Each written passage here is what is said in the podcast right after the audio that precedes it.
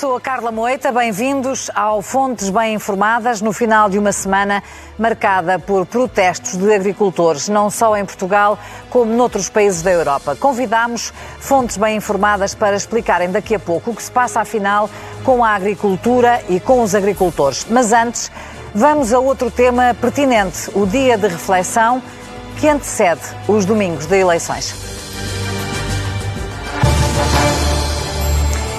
Amanhã há eleições na região autónoma dos Açores, mas hoje é dia de reflexão em todo o país.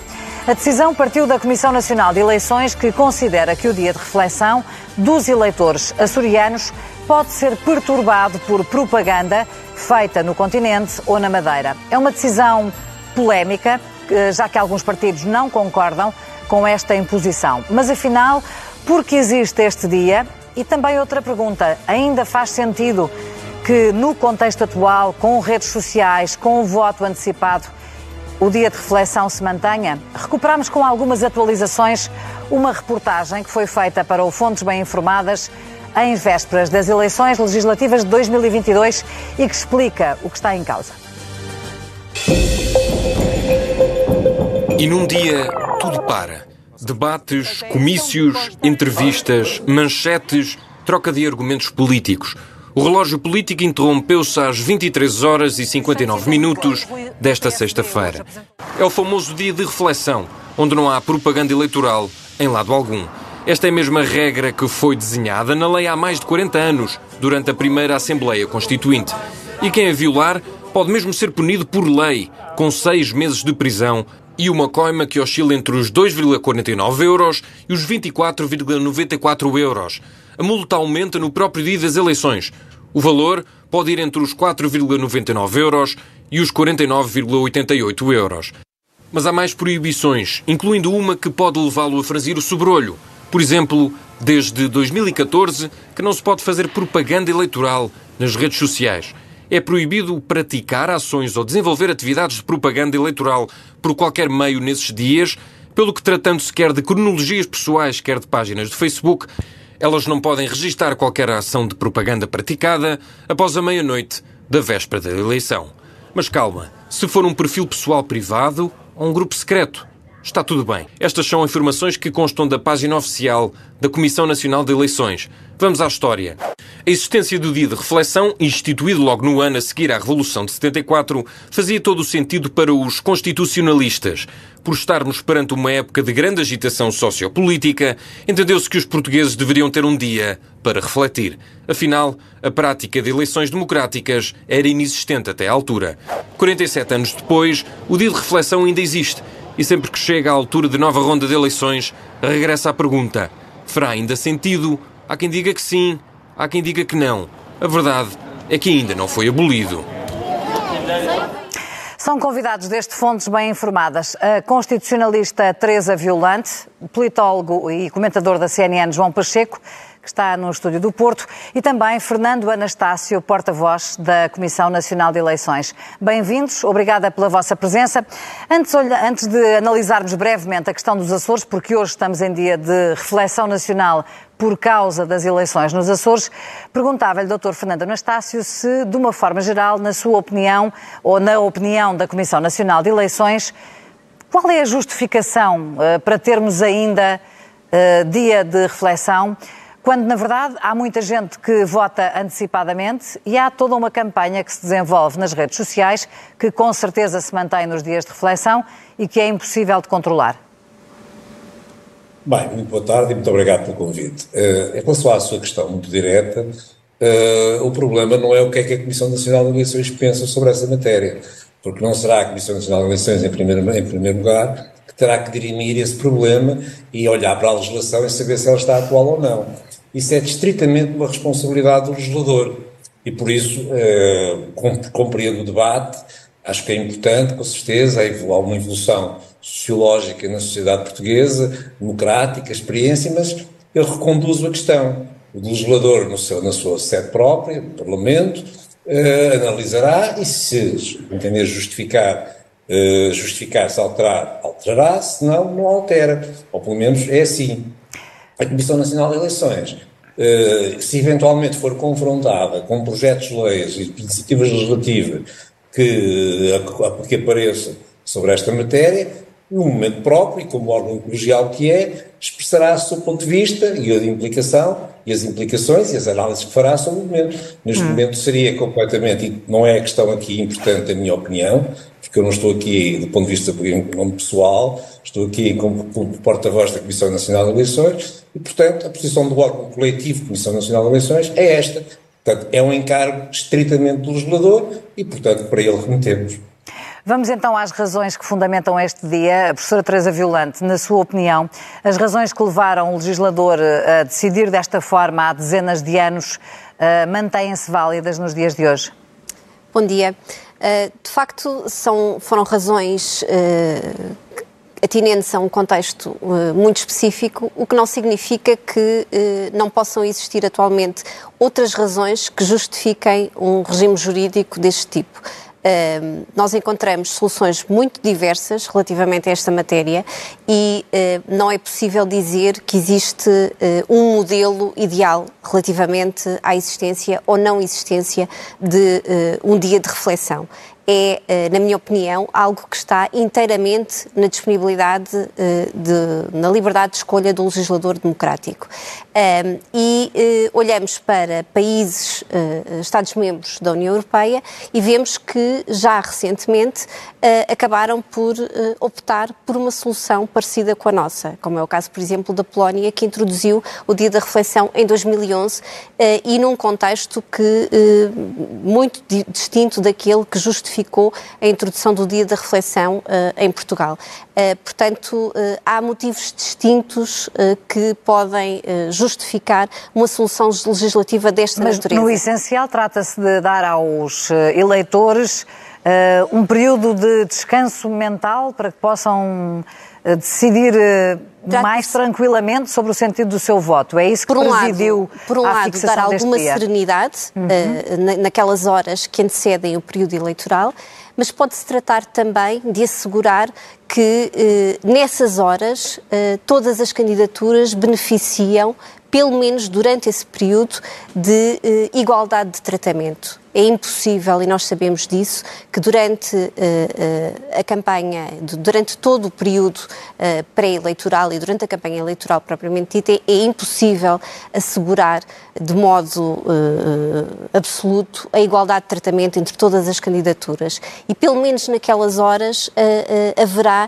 igualdade nesse silêncio. Hum, à custa do silêncio, era garantir isso mesmo que pelo menos que todos os, os, candidatos beneficiarão de, de de, de, igualdade de tratamento sob esse ponto de vista. Este, este fundamento uh, é salientado por mais do que uma vez pelo Tribunal Constitucional Espanhol, que tem vindo uh, uh, a pronunciar-se sobre a questão da validade do, do, do, do, do dia de reflexão. Porque o dia de reflexão, ao ser imposto, constitui de facto restrições. Restrições à liberdade de expressão e restrições à liberdade de informação. Uhum. E é nessa, nessa medida que ele tem de ser apreciado do ponto de vista uh, constitucional. Uh, e este órgão tem dito que, uh, ao, ao, integrar, ao, ao inserir na vida democrática este tipo de impedimentos ou condicionamentos, ele ainda assim acaba por, por se justificar do ponto de vista democrático também uhum. por este motivo.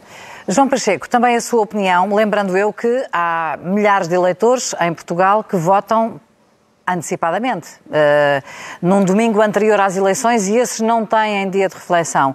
E juntando também a realidade das redes sociais de que falávamos há pouco.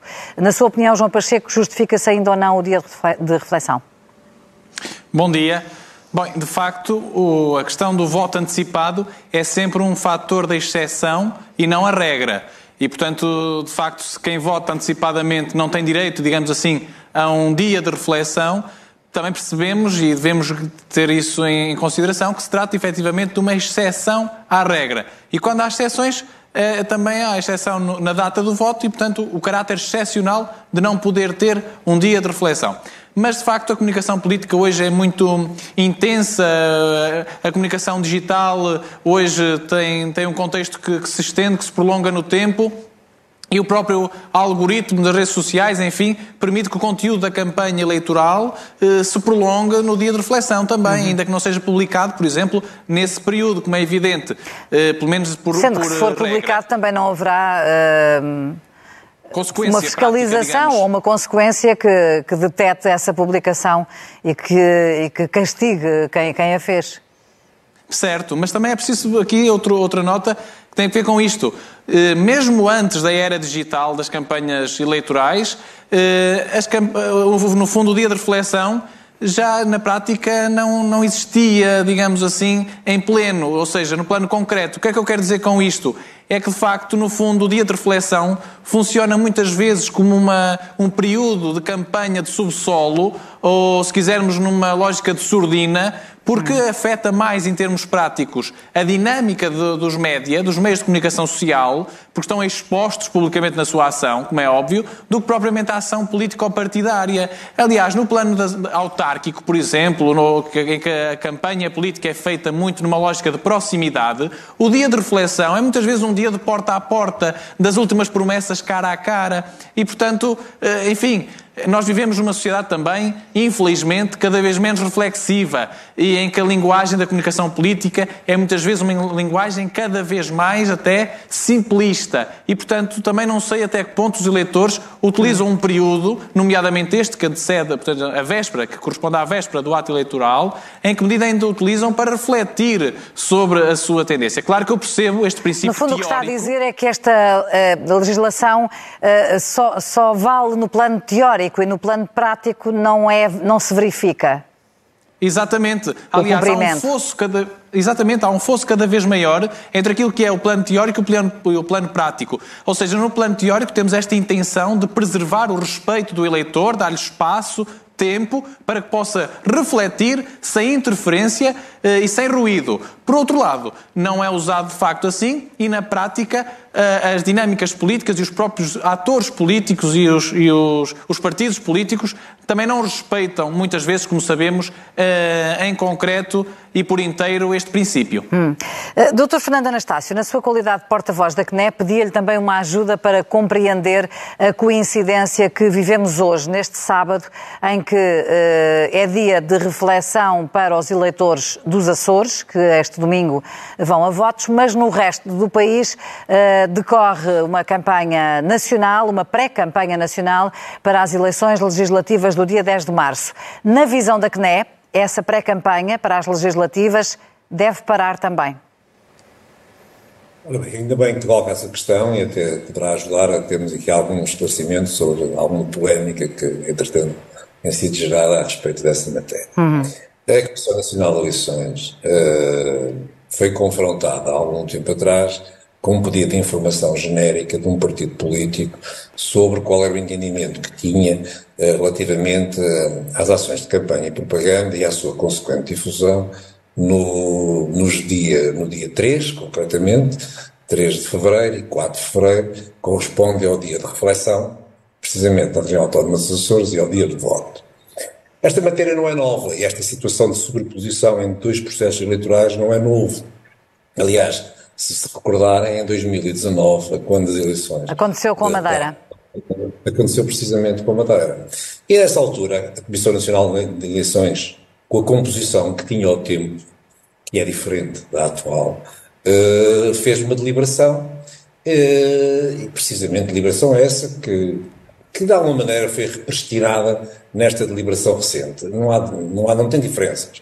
E por isso, esta é mais atual, foi perante uma situação com, foi perante um entendimento, hum. de fazer uma interpretação do enquadramento legislativo, e foi nesse quadro que foi feito. E por isso, o que é que diz? E a lei, particularmente a lei da região autónoma dos Açores, é muito clara. É até, como sabem, há três há legislações eleitorais diferentes em função de cada uma dos tipos de eleições, mas nesta matéria são todas muito coincidentes e a, da, e a dos Açores até é muito clara sobre esta matéria que, que não pode, de, sobre a, o absolutismo, digamos assim, daquele dia de reflexão uh, de, de, ações de campanha. O nosso parecer foi, foi emitido, foi publicado, foi comunicado ao partido que fez a consulta e foi também divulgado por todos os outros partidos e foi publicado no site da CNE. E esse, esse parecer diz exatamente, peço desculpa por apressá-lo, mas o nosso tempo é curto não, e, e a regra, que fosse mais concreto. É, é da proibição de atos de campanha no dia, no dia, no dia 3 e no dia, no dia 4. Depois tem uma, uma nota que é, esta é a regra geral, depois estabelece uma exceção que é para é o entendimento que, que foi veiculado, que eh, fora do território da região autónoma dos Açores, ou para o caso concreto, hum. serão excepcionalmente enquadradas ou possíveis ações de campanha, pela sua natureza e difusão, não sejam suscetíveis de tanto de influenciar ou promocionar ou formar a opinião. Mas admite que esse critério é dúbio, essa, essa interpretação pode ser dúbia. É, um conceito, é um conceito genérico e, portanto, e, e, e, é, e, e caberá depois a sua apreciação a cada um dos casos concretos. Hum. Agora, uh, e essa apreciação será feita com certeza a posteriori. Uh, doutora Teresa Violante. Ou, ou, a anterior, ou a anterior, se nos for colocada o caso concreto. Aliás, uhum pôs a questão, uh, não pôs a questão em termos do caso concreto, porque se tivesse colocado um caso concreto, teria respondido. Aliás, eu sei que a CNER foi colocada, foi colocada a questão concreta ontem, e nesse quadro a CNER fará uma deliberação perante uma questão concreta, porque queria acrescentar. Nós não vamos, nem podíamos fazê-lo, não vamos, nem, primeiro não temos um catálogo daquilo que é possível fazer ou não podemos fazer, isso não faz Seria hum. até uma condicionante à liberdade de, de, organização e de expressão dos partidos políticos e dos órgãos de comunicação social. Segundo, eh, nós também não vamos fazer uma fiscalização a cada um dos fatos. Hum. Normalmente seria depois injusto, não teríamos capacidade para fazer em todas. Portanto, se nos for ser reportada uma situação, com certeza com o encontro do órgão Se for reportada eh, como? Se houver uma queixa, por exemplo? Uma queixa ou um pedido de informação preliminar ah, concreto. Sim. Hum. das duas situações. Portanto, face a situações. Princípios gerais aplicam-se depois e interpretam-se em função de situações concretas. Esta é a interpretação da CNE, se tivermos perante algum ilícito de natureza penal, como foi referido na vossa peça relativamente uhum. às violações da norma, pois e nesse caso concreto, concreto quem tem como competência é o órgão, é o órgão, o órgão judicial, com competência própria para o efeito, para apreciar, mais nada. Doutora Teresa Violante, querendo, queria também a sua opinião sobre esta coincidência e se de facto a pré-campanha nacional eh, deve fazer silêncio por respeito aos eleitores dos Açores ou se não tem qualquer interferência e devo dizer que tenho apenas um minuto para si e também um minuto para o João Pacheco para fecharmos esta nossa conversa. Tenho algumas dúvidas. Eh, hum. São atos eleitorais distintos eh, e nós estamos a falar de uma norma que tipifica um crime. Hum. Uh, e uh, tipificando um crime, uh, sendo, dando aso a, a interpretações tão problemáticas, de facto tenho algumas dúvidas relativamente a, a, a, caber ou não aqui uma interpretação que abranja todo e qualquer ato de campanha que se passe eh, no continente Mas relativamente é difícil, a um ato É difícil fazer a distinção entre aquilo que pode influenciar um eleitor que está nos Açores ou não. É nós estamos a falar de uma norma que, é, que tipifica um, um ilícito criminal uhum. e, e, portanto, é, é, é, a sanção mais grave no nosso ordenamento jurídico. E este tipo de normas não pode dar aso a, a, a, a dúvidas eh, deste tipo. Uh, e, e, e, nós estamos aqui perante margens de incerteza e de uh, discricionariedade na, na, interpretação que não são uh, compatíveis com, hum. com normas tipificadoras de ilícitos criminais. João Pacheco, a sua opinião também. Bem, eu acho que nós devemos ser, e concordo com a ideia, que, que devemos sempre ser prudentes em relação à alteração da, desta, da lei eleitoral e desta questão, nomeadamente em períodos próximos eh, eleitorais ou pré-eleitorais, não é? Mas, Mas acha facto, que precisa, é, é necessária uma clarificação? É, e já por isso é que também concordo, por outro lado, que seja bom refletirmos sobre a reflexão. E isso é, isso é, é pertinente, de facto. Uh, mas, mas, enfim, uh, esta coincidência e, no fundo, o dia da reflexão nos Açores, como estamos a viver hoje, aplicar-se ao território nacional, penso que acaba por ser mais limitativo, porque estamos a tornar a parte influenciadora, no sentido mais negativo e restrito, do todo. E, portanto, isso, do ponto de vista político, é muito condicionante e acho que deve ser refletido. Mas, mas que, as, que as agendas permitam que se faça esta reflexão na Assembleia da República para lá destes períodos eleitorais. Agradeço aos três. É porventura um daqueles casos em que se reflete no dia de hoje e depois, ao longo dos próximos meses, a questão cai no esquecimento e assim se manterá, eventualmente, até próximos atos eleitorais. Obrigada por terem estado no Fontes Bem Informadas. Bom fim de semana. Fim de semana. Obrigado. Esta semana ficou também marcada pelo protesto dos agricultores que começou em França e alastrou a outros países. A maioria conseguiu acordos com os respectivos governos, incluindo em Portugal, mas vale a pena recordar as reivindicações dos manifestantes para uma análise que vamos fazer já a seguir sobre como funcionam os apoios à agricultura na Europa e por que razão são importantes para a qualidade e para o preço dos produtos que consumimos. São eles que nos trazem a comida à mesa, mas estão cansados de promessas. Os agricultores dizem-se de mãos e pés atados.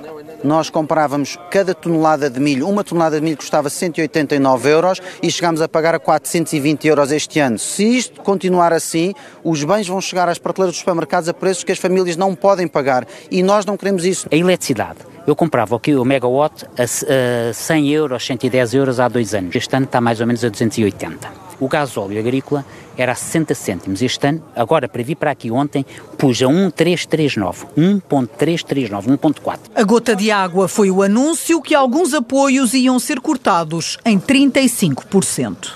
E a um dia, a 24 horas de um pagamento, somos surpreendidos com um corte terrível. É com o dinheiro que nós alimentamos os nossos filhos trazemos a comida para a nossa mesa também. Porque nós, não, nós temos família. Pagamos tudo muito mais caro, é adubos, é gasóleo, é eletricidade, é tudo, e depois vêm estes cortes. Precisava desses subsídios. Para sustentar a minha família e para, para, para investir na agricultura também. Um jovem como eu, que estou a investir na agricultura, não temos meios de Estado para nos apoiar, não sabemos quando é que nos vão pagar. Como se não bastasse, passam mais tempo a tratar de papelada do que a trabalhar a terra. Coisa que eu acho que é inqualificável é de facto é a burocracia. Hoje em dia o trabalho de agricultura é mais tempo no escritório do que no campo. A grande distribuição é que fica com o dinheiro, fica com uma margem muito grande e, e para nós não sobra nada. Não temos um Ministério da Agricultura que olhe por nós, não temos uma ministra capaz para tomar conta da nossa agricultura e chegámos a uma situação completamente de ruptura. Do norte ao sul do país, a adesão foi grande e prometem continuar a luta se o governo não der respostas. São agora nossos convidados. Mónica Silvares é jornalista, editora executiva do ECO e também José Diogo Albuquerque, ex-secretário de Estado da Agricultura. Muito obrigada aos dois pela vossa presença.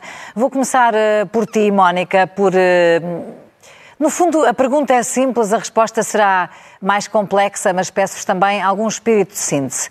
Porquê é que a agricultura precisa de subsídios para ser rentável e para que nós tenhamos acesso aos bens de que necessitamos, bens fundamentais, a preços razoáveis e acessíveis? Exatamente isso. O objetivo principal da política agrícola comum, quando ela foi criada, foi precisamente para ajudar a que os produtos sejam produzidos de forma mais segura uh, e, simultaneamente, garantir aos, aos, agricultores um rendimento condigno para uh, que possam exercer a sua, uh, a sua atividade. E, simultaneamente, para os consumidores, para que estes possam ter os produtos a um preço minimamente acessível. Uh, por exemplo, um, produzir um ovo poderia custar uh, 6 euros, uh, naturalmente ele pode ser vendido a 2 graças aos subsídios que são pagos uh, com apoios europeus. José Diogo Albuquerque, obrigada também por ter, uh, por ter aceitado o nosso convite e estar connosco nesta manhã de sábado. Uh, qual é a sua visão sobre a forma como a agricultura se poderia tornar menos dependente? Porque é que esta realidade é assim nos dias de hoje, quando se trata de bens fundamentais que são necessários para a sobrevivência de todos nós? Eh, muito obrigado e obrigado pelo, pelo convite. É uma questão pertinente, se calhar a questão põe-se mais porque é que a sociedade uh, deve apoiar os agricultores mais do que os agricultores necessitam dos apoios. Acho que, em primeiro lugar, está ligado com o que a Mónica disse. A política agrícola comum, que é uma política comum entre países, é uma política única, começou porque havia fome a seguir à Segunda Guerra Mundial. Hum. Portanto, houve a necessidade de incentivar os agricultores a produzir. Mas depois há algo, às vezes as pessoas se esquecem, se calhar por uh, não ir tanto ao campo como poderiam. Os agricultores são empresas que produzem alimentos, mas têm uma responsabilidade sobre dois terços do território, no caso de Portugal. Portanto, se nós acabássemos com os apoios, ou se a União Europeia acabasse com os apoios, isso já foi estudado, hum. haveria uma intensificação nas zonas mais competitivas, que produziriam mais, e haveria um abandono nas zonas menos competitivas. E isso é algo que nós não queremos, porque os agricultores ocupam e, responsabilizam-se por uma grande parte do território, uma parte ambiental, e produzem bens ambientais. Portanto, Mónica, este, é, no, fundo, este problema uh, de que os agricultores se queixam, esta dependência de que a agricultura, não só a portuguesa, uh, como de vários países europeus, tem relativamente aos subsídios, não é algo que se possa resolver para já, nem, nem de um momento para o outro? Não, claramente não, porque existem várias zonas do globo, até que produzem de forma muito mais competitiva, eh, desde logo porque não têm as exigências eh, ambientais que a União Europeia impôs eh, à sua agricultura. E essa é uma das, das razões essa é uma das razões, dos agricultores europeus. Precisamente, mas também é uma razão pelas quais eles recebem os apoios que recebem para poder fazer esta transição para um modo de agricultura que respeite mais o ambiente. Mas é evidente que se um, qualquer agricultor no Brasil ou na Argentina ou até mesmo na China, se não tem qualquer tipo de exigências em termos agroambientais, se pode usar os pesticidas que quiser, se pode utilizar trabalho infantil, se pode usar trabalho escravo, é evidente que consegue produzir os produtos a um preço muito mais barato e, portanto, muito mais competitivo uhum. no mercado de exportação. E é precisamente para compensar estas diferenças que a União Europeia uh, dá estes apoios aos agricultores. E estas diferenças não vão desaparecer nunca, uh, ou tão cedo, porque não é, não é expectável que países que são, uh, sobretudo, países exportadores de bens agrícolas, que eles até chamam o agrobusiness, por exemplo, estou a pensar no caso do Brasil, que vão querer abrir mão dessa competitividade que têm em prol de questões ambientais. Portanto, José Diogo Albuquerque, não há outra solução a não ser a União Europeia continuar a subsidiar a agricultura dos seus Estados-membros? Um, uh, seguindo, seguindo a linha de raciocínio da Mónica, uh, primeiro, uh, outros blocos ou países de produtores do, no mundo também dão apoios. A União Europeia não é a única.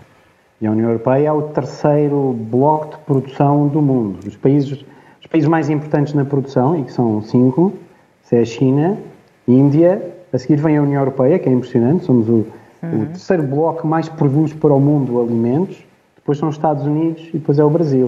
Coloquei-lhe a questão sobre a União Europeia. Tem um pacote de apoios. Coloquei-lhe a questão sobre a União Europeia porque é aquela que, em que nos inserimos, não é? Aquela que nos diz mais diretamente claro, respeito. Claro. Mas isto para dizer que se a União Europeia acabasse com os apoios, os outros continuavam a dar. Portanto, os agricultores europeus, para conseguirem ser competitivos, também precisam, precisam desses apoios. Uhum. E o segundo ponto também é que outras áreas da economia também são apoiadas. É quando há os fundos estruturais, quando pensamos nos competes, quando pensamos no Instituto de Emprego com, com estágios pagos, com todas essas áreas também têm apoios. Quando pensamos na. Há, há pouco vi uma entrevista uh, com, com, com, com o José Palha, dava, dava o exemplo uh, das farmácias que têm os medicamentos com participados. Portanto, várias áreas da atividade económica que têm apoios. A diferença é que a agricultura, o apoio vem todo, é uma política comum vem toda da comunidade europeia, do orçamento uhum. comunitário, ela é transparente. Agora, quando eu estava na Comissão Europeia, fizemos um exercício engraçado que foi comparar um, eh, o custo, por exemplo, da defesa dos vários países da União Europeia todo acumulado em relação à agricultura, e estava muito abaixo. Portanto, eh, há, há que ponderar isto, em, há, há que perspectivar isto em relação ao tipo de apoio que é. Mónica, para percebermos melhor o que estamos a viver, os protestos que temos estado a viver ao longo destes últimos dias, o que é que aconteceu agora?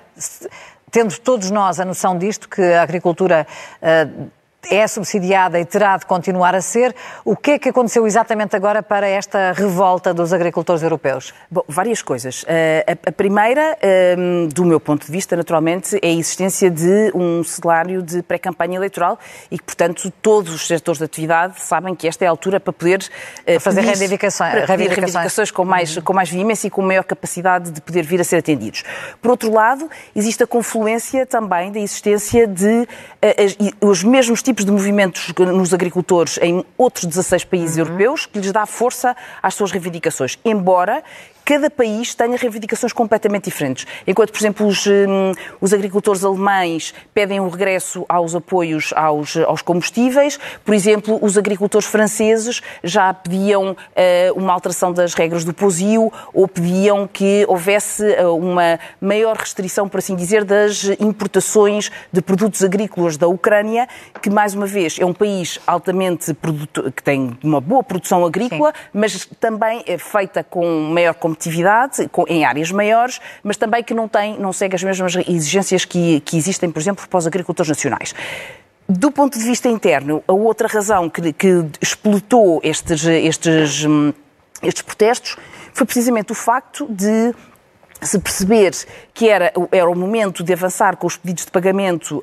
Um, relativos a, aos, a, para compensar as, os agricultores que começaram a fazer uh, bio, uh, bioagricultura uhum. um, e que percebeu-se que esses apoios iam ter um, cortes em, em, na casa dos 35% e no caso dos que faziam de, de produção eh, integrada, os cortes seriam de 25%. E isso, tendo em conta que os agricultores já tinham feito as despesas com estas, eh, com estas culturas, para eles foi um duro golpe e, e que não se poderiam dar eh, ao luxo eh, de, de perceber que isto aconteceu assim de acordo com aquilo que os agricultores dizem, por erros de programação que foram feitos por parte do Executivo na preparação de, do, do pré-PAC. Hum. Uh, José Diogo Albuquerque, assistimos já ao recuo, à, à resolução uh, de várias situações em vários países que levaram à suspensão dos protestos. Parece-lhe que essa é a tendência, que acabará por haver uh, um entendimento entre os vários governos e este protesto que ganhou força esta semana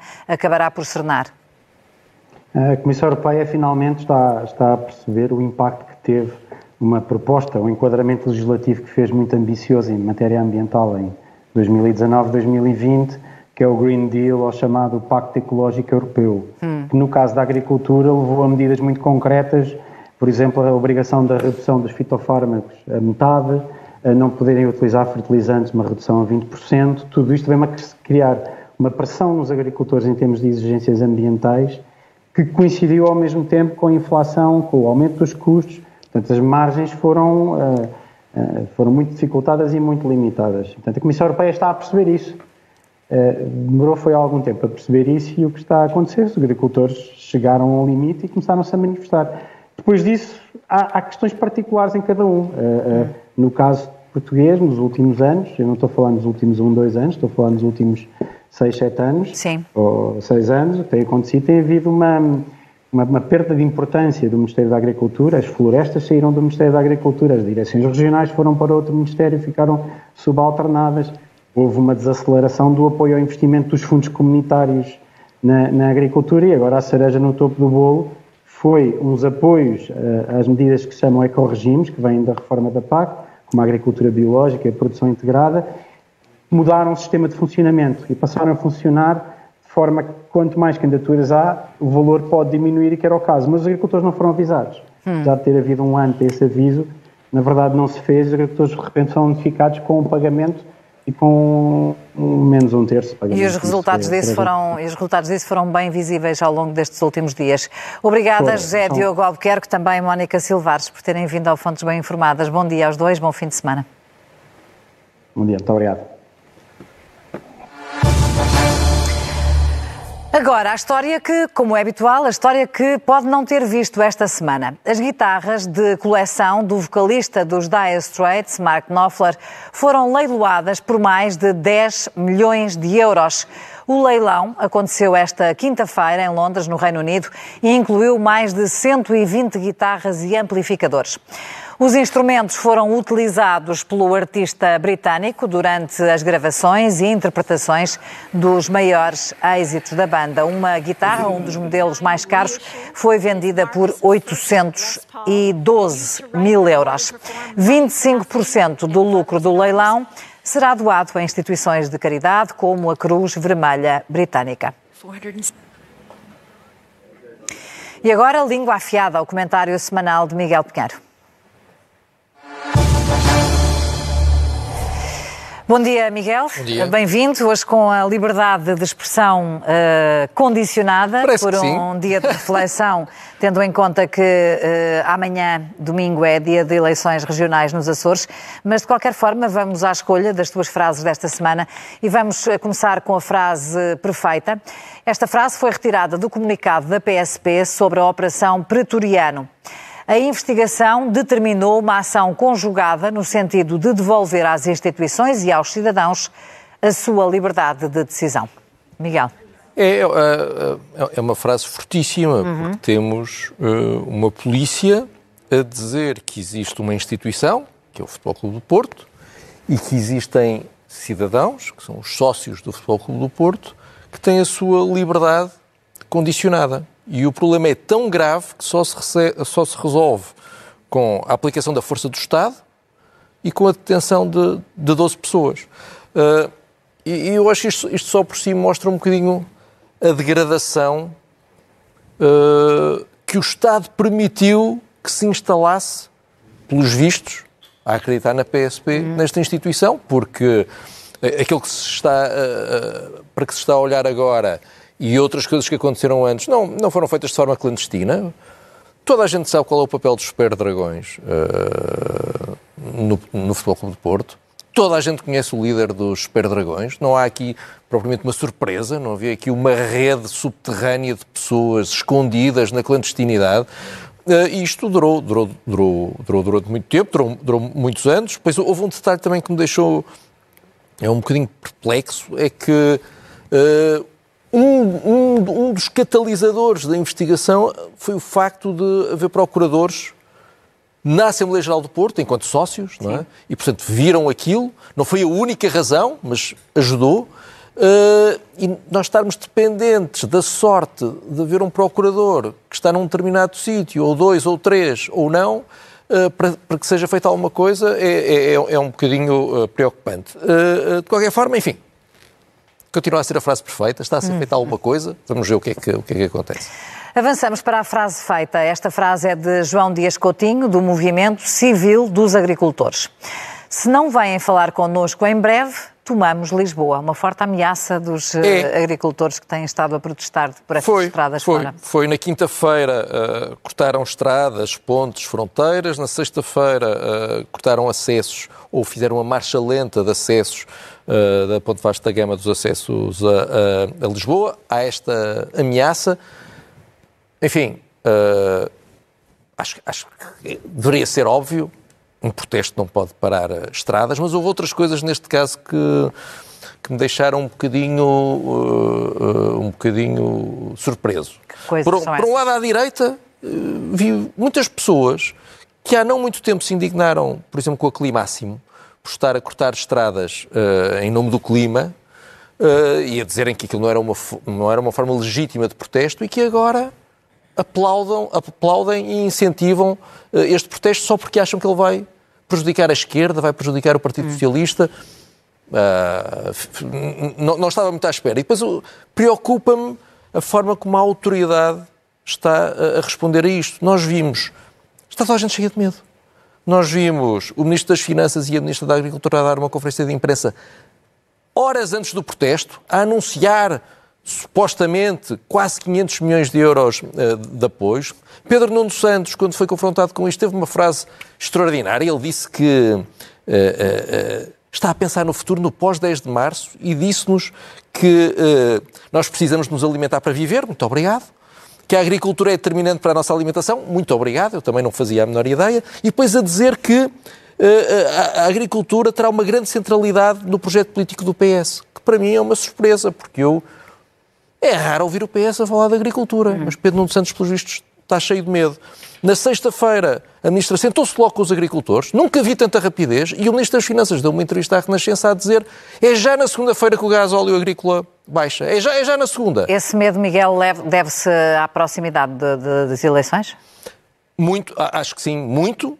E acho que estamos assistimos também a um medo semelhante com os polícias. Uhum. Ah, ah, ah, dar tudo já imediatamente. Estamos a viver uma Ah, ah, toda altura a politicamente sensível. E, e- e acho que há falta de coragem, coragem política. Para lá das eleições, há falta de capacidade de falar com o país, explicar que certas coisas não são admissíveis. Não houve ninguém a condenar isto. Isto é muito preocupante.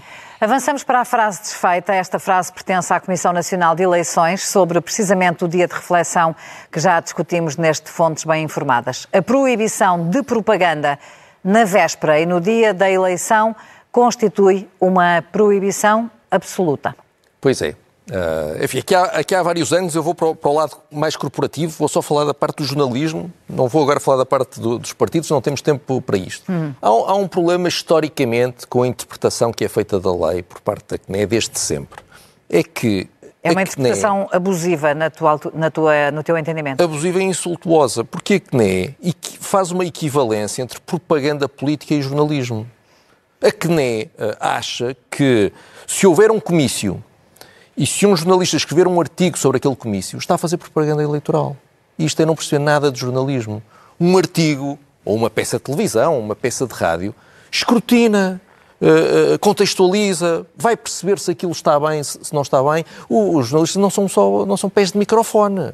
E, portanto, esta equivalência entre uma coisa e outra está na base de muitos problemas. Mas depois, claro, ao resto, uh, a inadaptação completa ao que se passa hoje em dia e, e mesmo até uh, efeitos perversos. Por exemplo, vamos imaginar que no sábado há um partido político ou um grupo político que, que faz uma campanha de desinformação massiva nas redes sociais para apanhar o dia de reflexão. Um jornal, uma televisão, uma rádio não pode noticiar e desmentir aquilo, não pode fazer isso.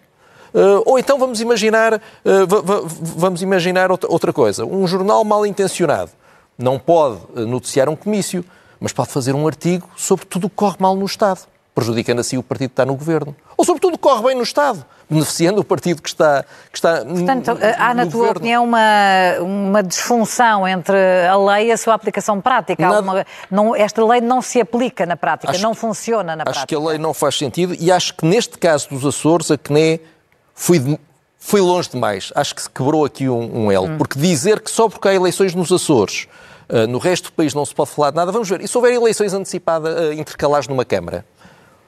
Em Alguidares de Baixo. Todos os partidos concorrem todo na mesma, país, para a todo o país, Todos os jornais são proibidos de noticiar. Hum. Eu acho que aqui o ridículo foi demasiado grande, foi-se longe demais e eu espero que isto ao menos sirva para acabar com este absurdo do dia de reflexão. Miguel Pinheiro, obrigada. Obrigado. Fechamos assim este Fontes Bem Informadas. Estamos de volta no próximo sábado. Continuo com a CNN Portugal. Bom sábado, bom fim de semana.